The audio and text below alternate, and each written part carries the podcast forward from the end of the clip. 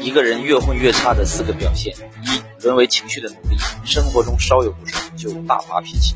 二、对现状不满，但脑子里一片迷茫，要么是脑子什么想法都没有，就拼命瞎干；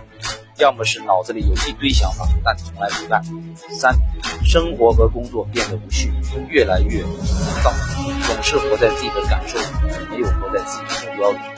活在感受里，每一天都很好受，但每一年都很难受。四、不懂得提升自我，学习的痛苦是暂时的，不学习的痛苦是终生的。关注我。